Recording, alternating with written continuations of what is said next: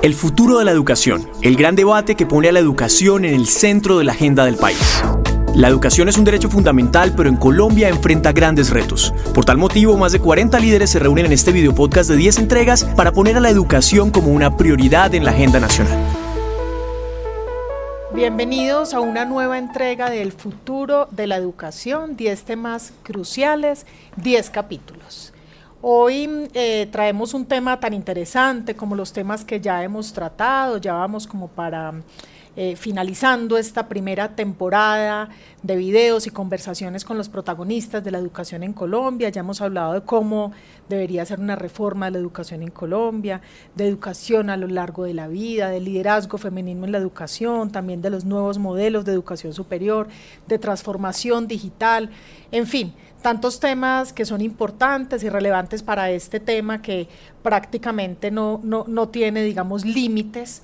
Hoy nos convoca un tema eh, muy interesante y supremamente importante en lo que tiene que ver con educación superior, porque sabemos que este proyecto de El futuro de la educación en Colombia 2023 lo hemos querido centrar en educación superior, pero cuando hablamos de la etapa de educación superior sabemos que la educación superior tiene una, un momento previo, que es precisamente la educación media, y luego un momento posterior, que ya es la etapa laboral y toda esa educación continua o lo que llamamos educación para el resto de la vida, que también es supremamente importante. Y en esas etapas entra algo fundamental que son las evaluaciones. Tenemos tres invitados hoy a quienes quiero agradecer por estar acompañándome.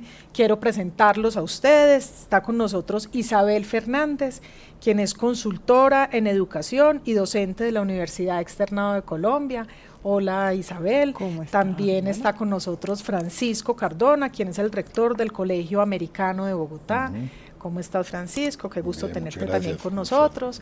y está con nosotros Andrés Guerrero, director global de formación del Grupo Santillana, que también es de nuestra casa. Entonces, eh, me alegra presentarlos, tenerlos hoy con nosotros para hablar de la incidencia de las evaluaciones en el futuro de la educación que como les decía es un tema muy importante, teniendo en cuenta que en todo caso en esa articulación entre educación básica, media y superior es esencial abordar estos asuntos de, las evaluaciones que se han vuelto tan importantes pues para los estudiantes y para los pasos que van hilándose, digamos, en este camino educativo que cada uno de nosotros tiene pues a lo largo de la vida. Y que además estas eh, evaluaciones también inciden en la permanencia que tienen o que tenemos las personas en el proceso educativo. Aquí, aquí quiero mencionar, para empezar con la conversación, dos momentos claves eh, que están en, en la educación y en estos momentos. Por una parte está la culminación de la educación básica y primaria, que está evaluada por las pruebas Saber 11. Y luego viene la finalización de la educación superior, que está evaluada mediante las pruebas Saber Pro vamos a hablar de esto, vamos a hablar de la incidencia, vamos a hablar de qué hacer, de si sirven o no y, de todo pues eh, lo que, lo que eh, recoge este proceso tan importante en el sistema educativo. Entonces, vamos a empezar con una primera pregunta que quisiera extenderlos a todos ustedes, porque claro, cuando hablamos de educación, cuando hablamos de pruebas, hay dos factores que son determinantes y que siempre preocupan, digamos, a todos los tomadores de decisiones en la educación en Colombia, y son la permanencia y el acceso permanencia en la educación superior y el acceso a la educación superior, que están atravesados, digamos, por muchos factores socioeconómicos, culturales, siempre el tema de la financiación impacta, pero también el tema de las expectativas en el mundo laboral, el tema de las demandas en el mundo laboral, laboral de, de lo incentivados que se sienten los jóvenes una vez ingresan al sistema educativo superior y, con lo que se encuentran, si cumples con sus expectativas o no, que también es un recorrido muy interesante que hemos tenido a través de entrevistas con diferentes jóvenes de, diferentes regiones del país. Entonces quiero empezar con una primera pregunta que quisiera como extenderles a todos para ir ambientando y, dar un poco de contexto ya y, y entrar en el detalle.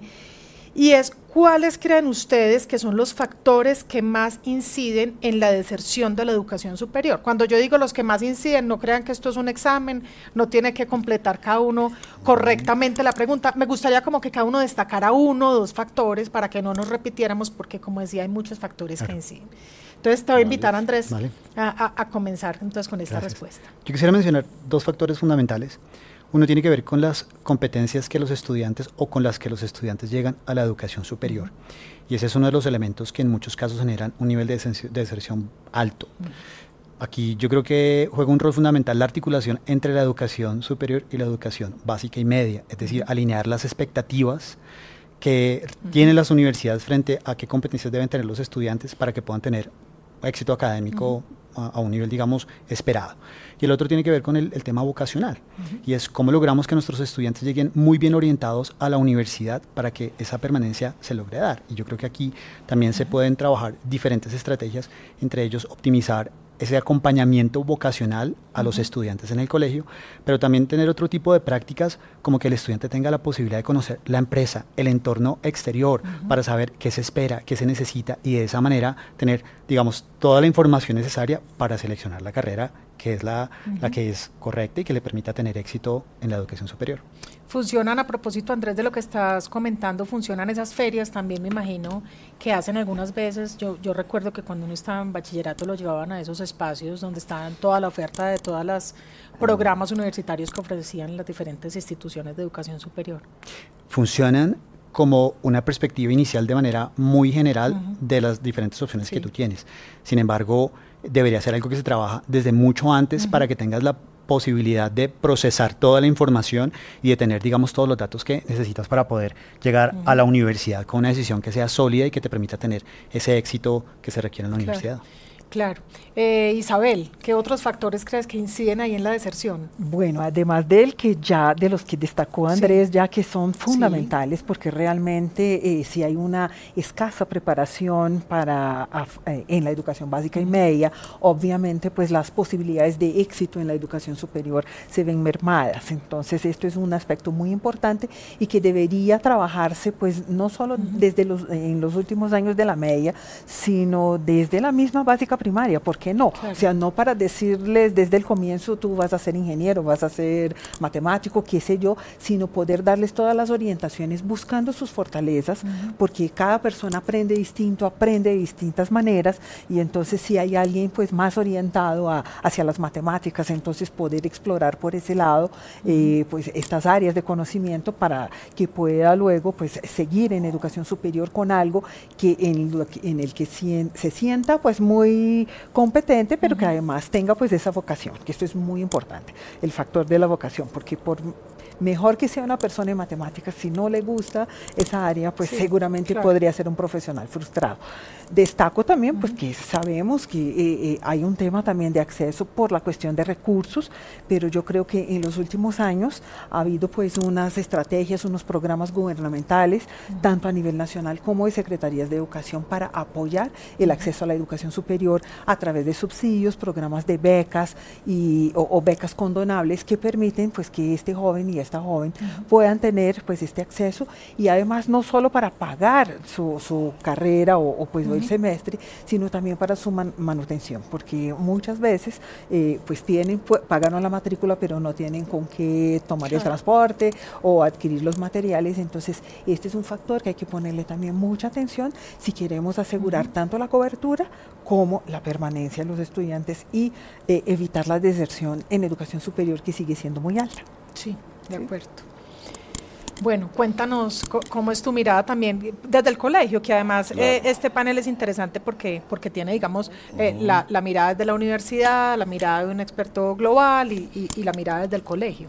Claro, es muy importante, Juliana, decir que eh, el problema de la deserción en Colombia es supremamente relevante.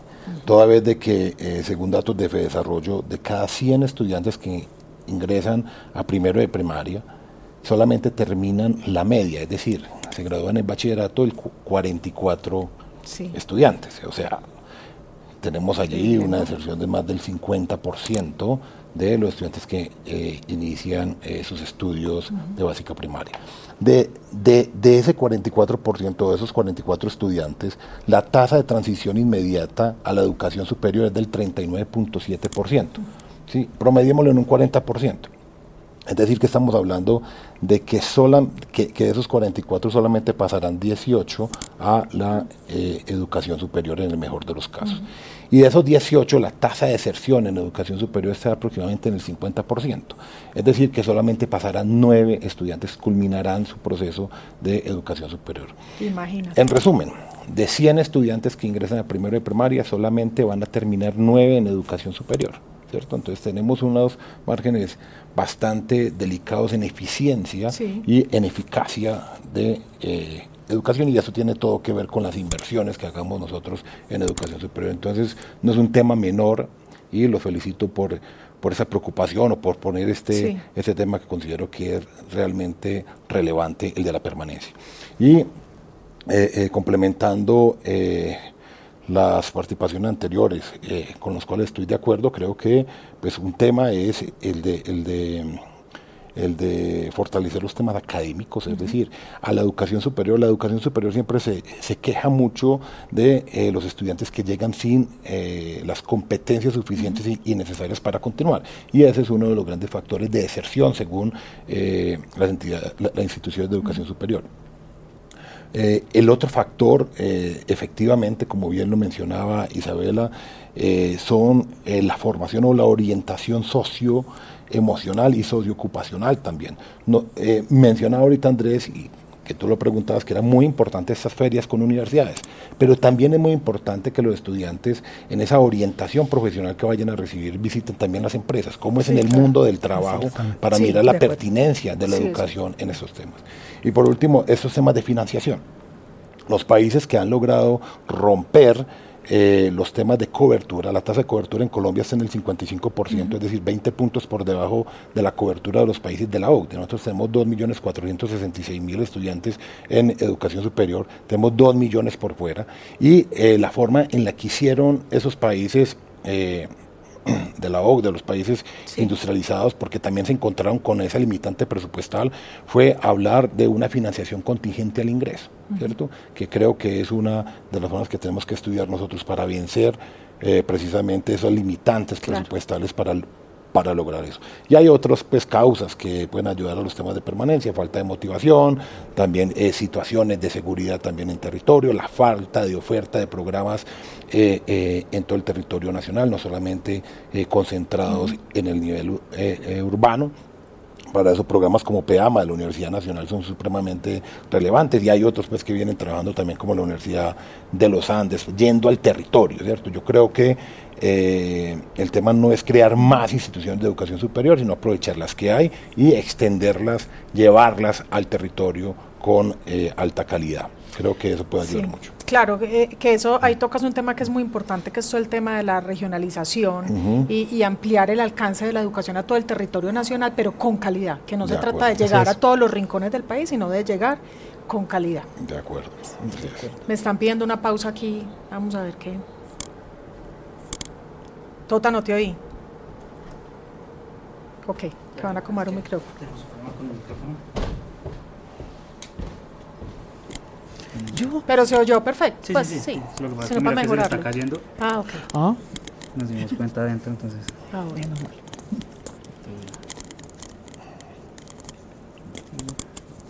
No te preocupes.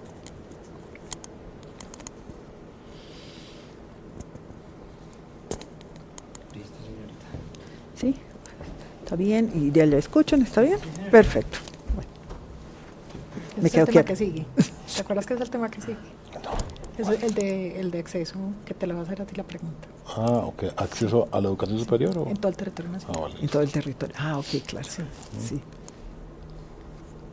Listo, díganme cuándo.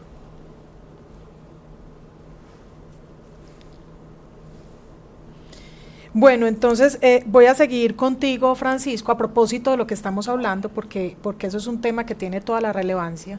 Em, ahí, ahí nos diste muchos números, seguramente la deserción eh, en zonas urbanas es muy distinta a la deserción en zonas rurales, así mismo como el acceso. Entonces, la pregunta eh, eh, en este punto sería, ¿cómo podríamos mejorar el acceso y la cobertura a la educación superior en todo el territorio nacional? Muy bien. Mira, lo más antes de eso quiero, quiero mencionar que la principal herramienta de movilidad social que tiene una nación es la educación. Pero no cualquier tipo de educación, es la educación de calidad. Y por eso es tan importante pensar en acceso con equidad a una educación de calidad, no a cualquier tipo de educación.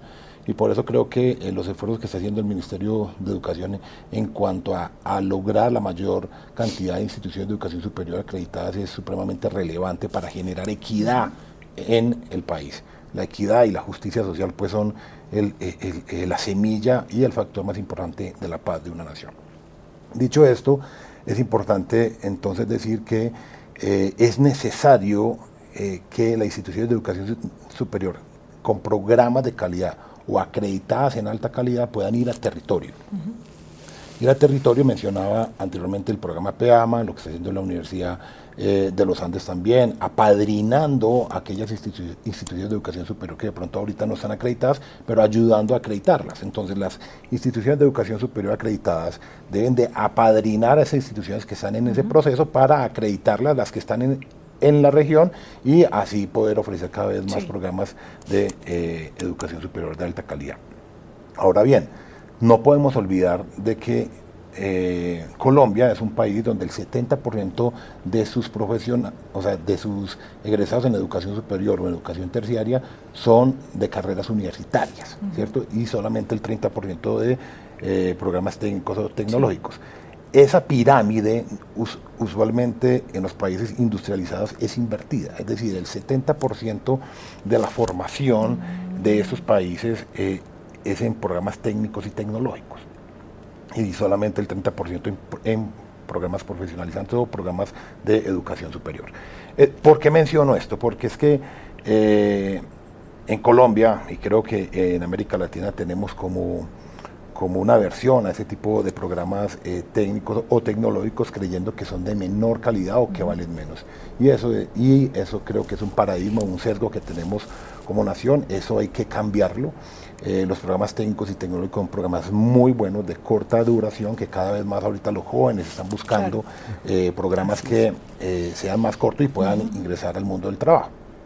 Hay programas técnicos y tecnológicos de muy buena calidad cuyos egresados salen a ganar más dinero o, a devengar mayores salarios que inclusive egresados de la educación superior. Entonces, creo que el país tiene que volver a, a estudiar, eh, la implementación del Marco Nacional de Cualificaciones del sistema de educación terciaria en nuestro país, que es una educación que está pensada para que sea pertinente, es decir, para que impacte la productividad y la competitividad de las empresas y de las regiones.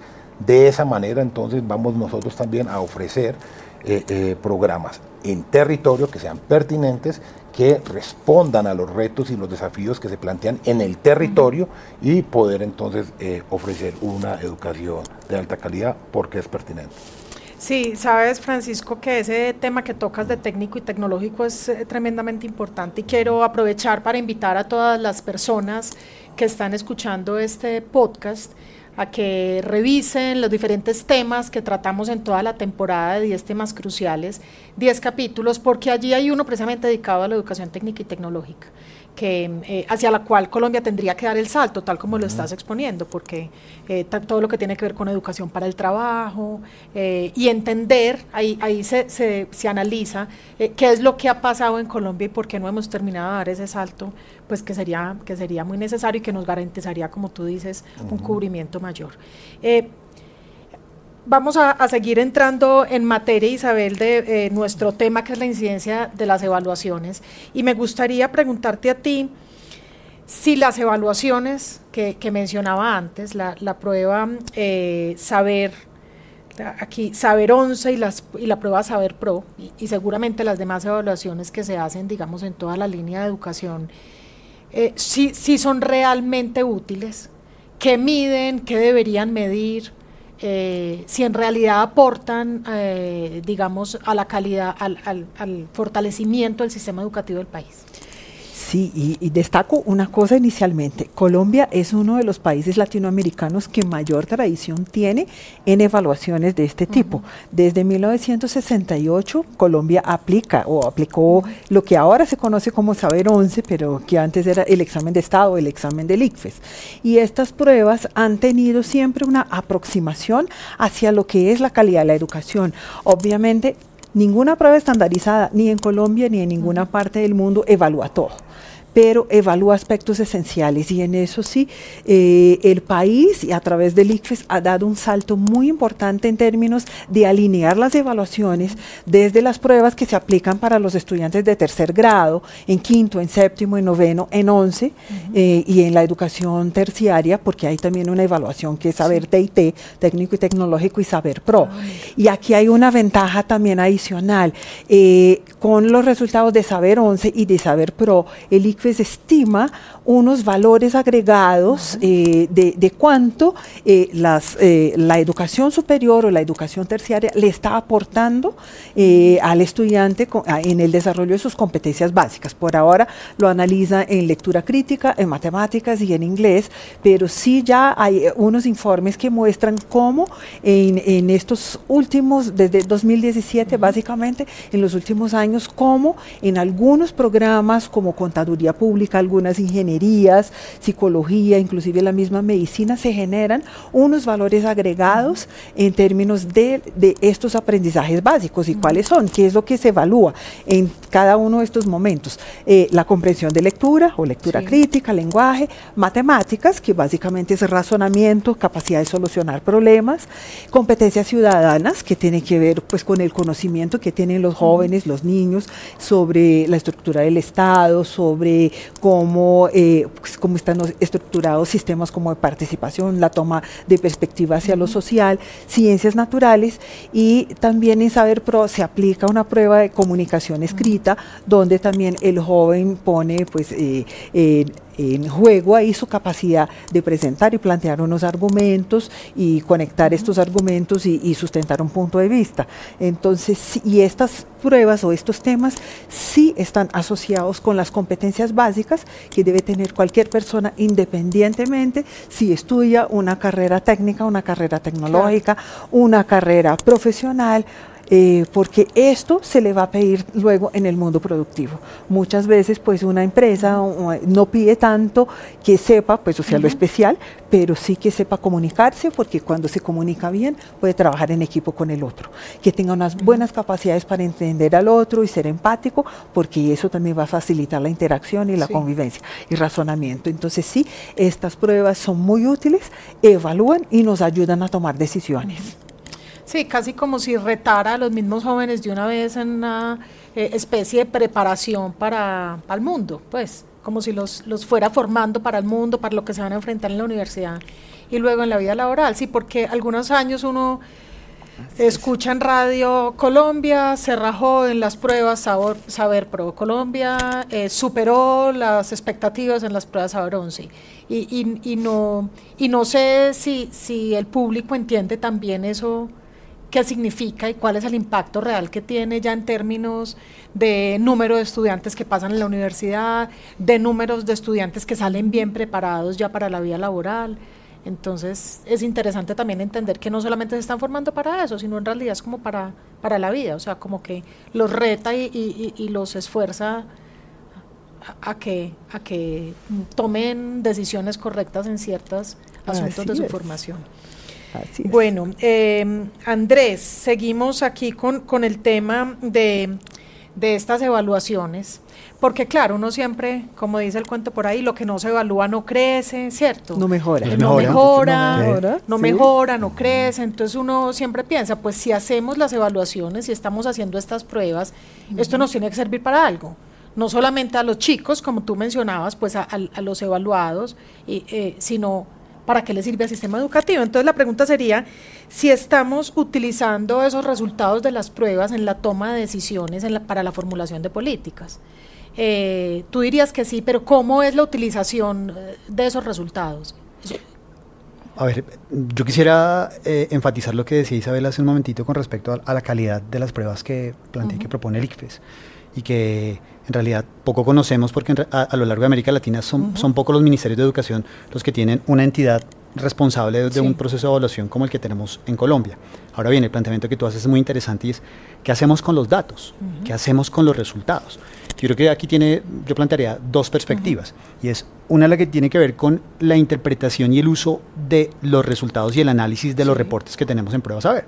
Digamos que los reportes son bastante importantes, muy bien diseñados, pero en realidad no en todos los casos las instituciones educativas tienen la posibilidad de hacer un análisis profundo claro. para tomar acciones de mejora que permitan fortalecer aquellas áreas que han aparecido como uh -huh. áreas de mejora, áreas, áreas débiles. E eso por un lado. Uh -huh. eh, y por otro lado, creo que ese mismo ejercicio escalado a un nivel más macro, a un nivel de política pública, requiere eh, un nivel de análisis también profundo para detectar esas áreas y a partir de esas áreas donde vemos debilidad generar los programas que sean pertinentes para poder fortalecer esas competencias o esas sí. áreas de los estudiantes. Y por último, yo mencionaría algo que en realidad puede ser herramientas que así no sean anual, de corte anual, uh -huh. que sean otro tipo de herramientas que nos permitan tomar decisiones un poco más a corto plazo. Y es que siempre estamos esperando la prueba de estado que surge una vez al año y que sí. tenemos un, un, dato anual, pero que existan posibilidades de, de utilizar uh -huh. otro tipo de herramientas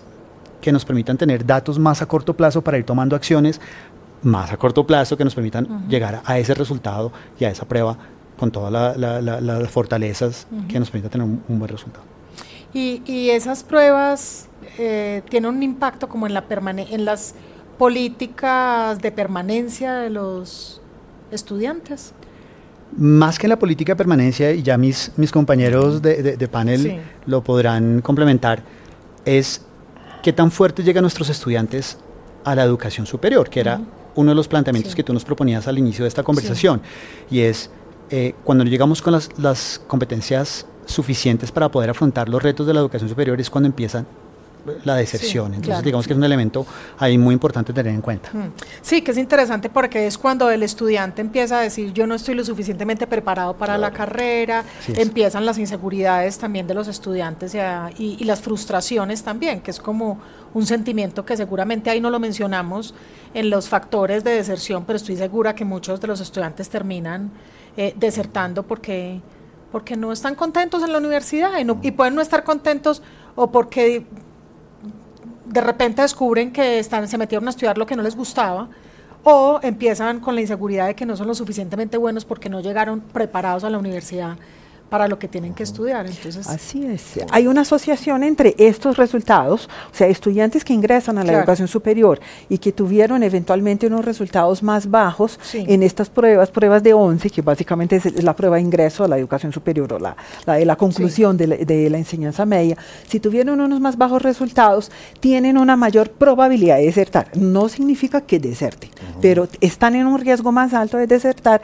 y es donde, pues ahí adelantándonos un poquito, pues acceso y permanencia, sí. donde muchas instituciones de educación superior están adelantando también unos programas de nivelación para que puedan poner pues a, a tono, poner al día a estos jóvenes que no pudieron eh, de, uh -huh. por distintas razones desarrollar estas competencias a cabalidad, sí. porque en educación superior, bueno, y en todo el sistema educativo lo que se necesita es eh, comprender lo que se lee, tomar eh, claro. posiciones frente a, a, lo que se plantea en los textos, resolver problemas de distinta naturaleza y si no tienen estas habilidades, pues obviamente cuando se enfrentan ya a los retos de, de, de la carrera que elijan, pues pueden tener unas dificultades tremendas. Eh, para las personas que nos están escuchando que de pronto no tienen claridad en, en esas dos evaluaciones, una, eh, lo, lo, digo a, a propósito de la aclaración que acabas de hacer.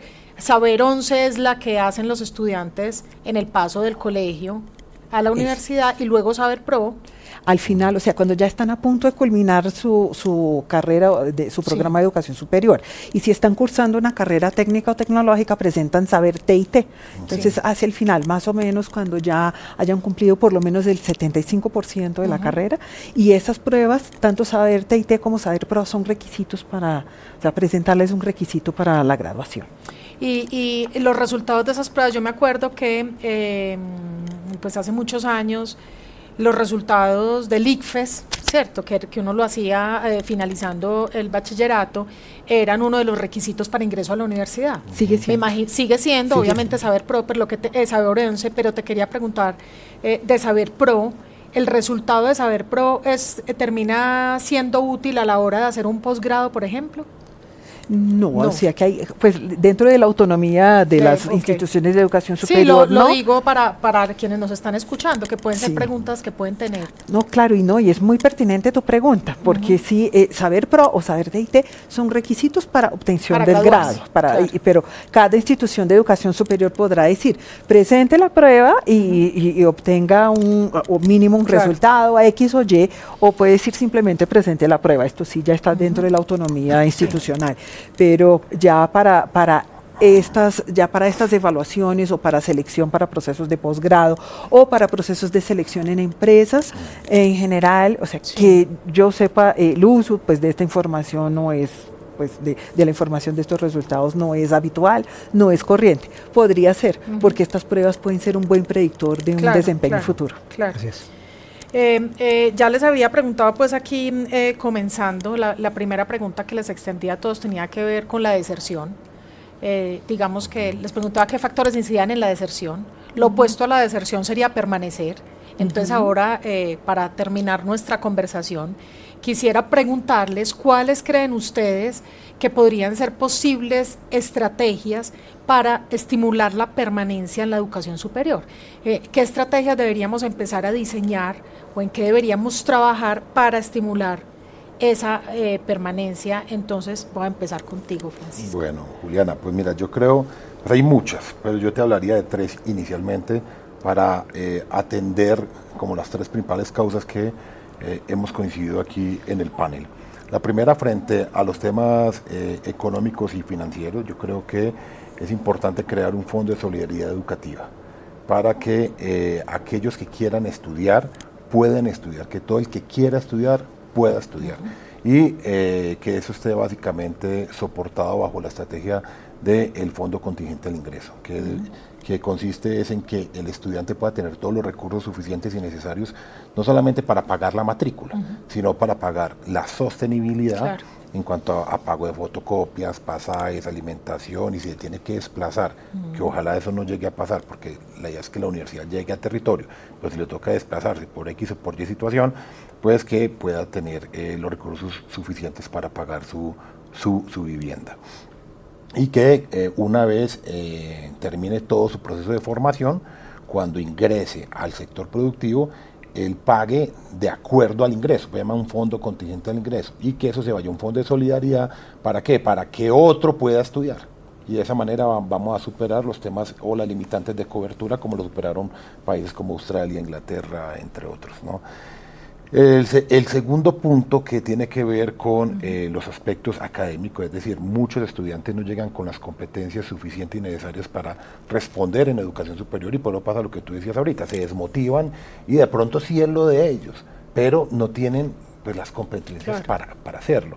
Entonces en esto hay que hacer varias cosas. La primera es que en las instituciones de educación eh, básica, primaria, secundaria y media, se debe fortalecer todas esas competencias y trabajar hay, grandes inequidades. Eh, eh, eh, aquí los jóvenes, desafortunadamente, llegan, o sea, vemos que la situación social es como, como, una cancha que está así ladeada, ¿no? Empinada. Unos nacen aquí y otros nacen aquí, ¿no? Entonces lo que hace la educación o lo que tiene que hacer la educación es brindar las oportunidades para equilibrar o nivelar esa cancha, ¿cierto? Y, y, eso se nivela con educación de calidad. Pues, en Colombia eh, pues todavía tenemos apenas como el 10% de eh, aulas eh, o de sedes que dictan jornada única, ¿cierto? Un 10%, por Dios, de 53 mil aulas que tenemos, de 53 mil, perdón, sedes que tenemos. Entonces hay que fortalecer jornada única, porque es que por ahí empiezan las inequidades, ¿sí? Eh, no es lo mismo un estudiante que estudie de 7 de la mañana hasta las 3 de la tarde que uno que estudie media jornada. ¿Cierto? Entonces, en promedio, esos estudiantes, es decir, el 90% de los estudiantes de este país están estudiando básicamente eh, casi que dos años menos durante toda su formación que los estudiantes que pueden eh, eh, hacerlo en jornada. Entonces ya por ahí empiezan las inequidades. Entonces tú no le puedes pedir a un estudiante que viene de, que, de, de, estudiar estas medias jornadas, usualmente en el sector eh, público y usualmente en el sector rural, exigirle las mismas competencias o habilidades para que compita con uno que viene del sector privado estudiando jornada única y con todas las competencias. Entonces ya por ahí empezaron las, las desigualdades. Una forma en la que las instituciones de educación superior pueden eh, romper con esa inequidad es creando el semestre cero, es decir, trabajando en nivelar a esos estudiantes en la educación superior para poder entonces de que eh, ya aquellas competencias suficientes que, que, se requerían, que bien lo explicó Isabel ahora, que tienen que ver con, matemáticas, con ciencias naturales, con lectura, especialmente lectura crítica y resolución de problemas, que es el principal problema que tenemos nosotros, tanto en pruebas PISA como en pruebas eh, eh saber, lengua castellana, eh, bueno, las competencias ciudadanas e inglés. Entonces yo creo que esa es una otra, otra parte. Y la tercera, pues obviamente, eh, fortalecer eh, toda la orientación eh, universitaria, ocupacional, a todos los estudiantes para que efectivamente encuentren lo que es, porque también datos de las instituciones de educación superior dicen que mucho de, la deserción se da porque pues no era lo de ellos, Entonces falta una asesoría de orientación vocacional ahí. Hay otras, pero dejo mis amigos aquí. Si quieres, Andrés. Bueno, Andrés, gracias. Sí. Yo quisiera reiterar algo que mencionaba al inicio, con un nivel de profundidad mayor, que es la colaboración de la comunidad y el mundo empresarial con el colegio. Porque eso creo que le permitiría a los estudiantes tener una mayor perspectiva frente a dónde podrían proyectarse cuando estén en la educación superior, por un lado. Pero por otro lado, no todo tiene que ser educación superior. Francisco lo mencionaba y creo que la educación técnica y tecnológica tiene un nivel de formación bastante interesante e importante que le puede aportar mucho a los estudiantes que pueden incorporar al mundo laboral y que pueden ser exitosos profesionalmente desde esa perspectiva. Otro elemento tiene que ver con un currículo flexible como fruto de la colaboración entre la universidad y la escuela. Y es qué es lo que necesita la universidad y qué es lo que necesita el mundo laboral para que los colegios puedan tener un nivel de flexibilización curricular que les permita ayudar a los estudiantes a tener esas competencias que se requieren en la universidad y en el mundo laboral. Y por último, un elemento que tocamos en algún momento de la conversación que tiene que ver con la formación socioemocional de los estudiantes, que es un complemento también de la formación vocacional. Una buena formación eh, vocacional con un currículo que tenga un, un, componente socioemocional puede, puede, permitir, digamos, a los estudiantes tener esa integralidad para tener ese, ese éxito y esa permanencia en la educación superior. Sí, antes de darte la palabra, Isabel, en una conversación anterior hablábamos del impacto Em, que, que, ha tenido la pandemia también en todo ese estado emocional de los estudiantes, que también ha generado mucha deserción. Pues por una parte está obviamente el tema económico, que, que, ha tenido también sus consecuencias la pandemia, por supuesto, en las familias, el factor económico que ha generado deserción, pero el estado emocional de, de las personas también se ha visto afectado y eso también ha generado un poco de deserción. Entonces también qué importante ese acompañamiento a los estudiantes, incluso pues desde, desde el colegio. Isabel, que está aquí que se habla. y totalmente de acuerdo con lo que plantearon tanto Francisco como Andrés, es decir, endoso plenamente, no voy a repetir esto, pero quiero destacar un punto importante, que es un reto de educación superior y que tiene una incidencia en la educación básica, que es la formación de los docentes, de los futuros docentes, de, eh, pues de, los chicos y chicas de básica primaria, educación inicial. Este es también un, reto importante y eh, pues el país ha, hecho muchos esfuerzos de tratar de atraer a los mejores profesionales o a los mejores aspirantes, los mejores bachilleres hacia las carreras de licenciatura. Pero todavía las licenciaturas no son unas carreras tan atractivas como otras, a pesar de que pues, el ingreso a la licenciatura, al sistema educativo oficial, pues este puede traer una estabilidad laboral, una remuneración pues eh, relativamente buena, etcétera.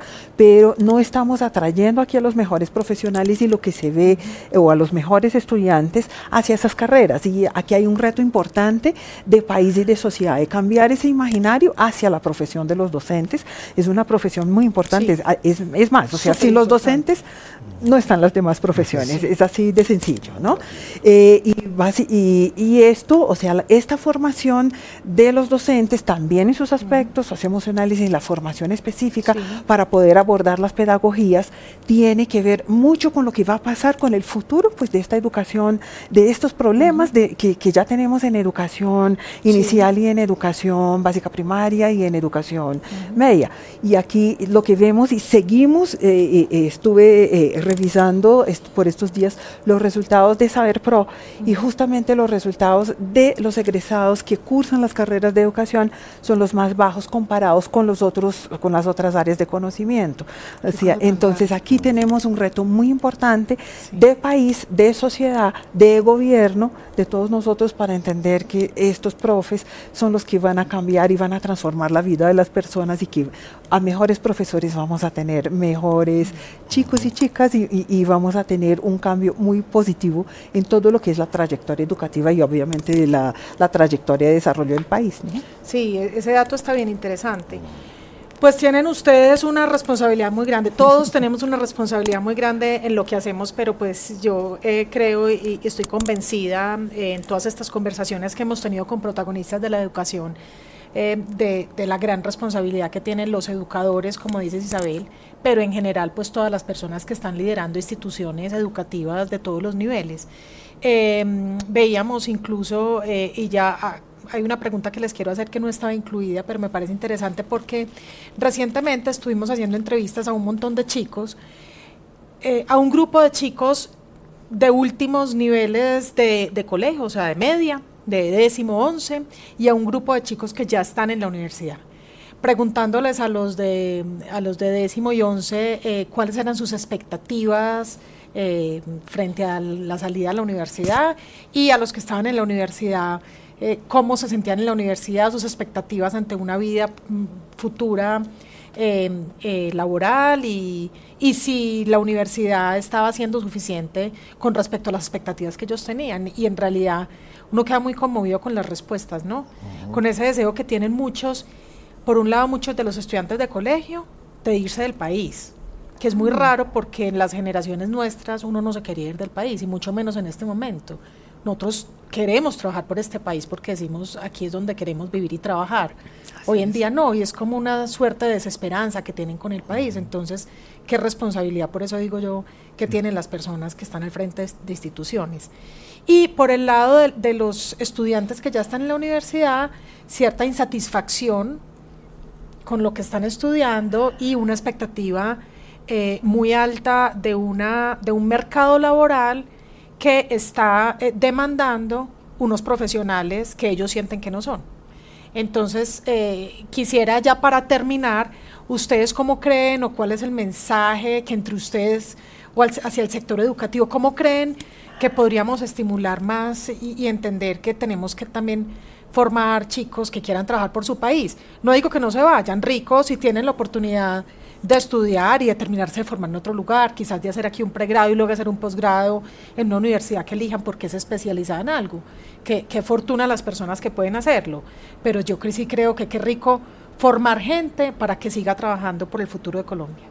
Eh, unas pocas palabras y ya eh, terminamos con esta última. Pues, es más, ¿sabes? Es más a modo de reflexión, no es una pregunta, sino si quieres complementar algo a, esa reflexión. Sí, o sea, es una pregunta amplia que podemos hablar muchísimo de ella. Sí. Y para eso yo quisiera eh, empezar diciendo que nosotros tenemos también como la obligación con nuestros eh, estudiantes, con nuestros jóvenes colombianos, de darle oportunidades para que se queden también, para que se queden haciendo patria.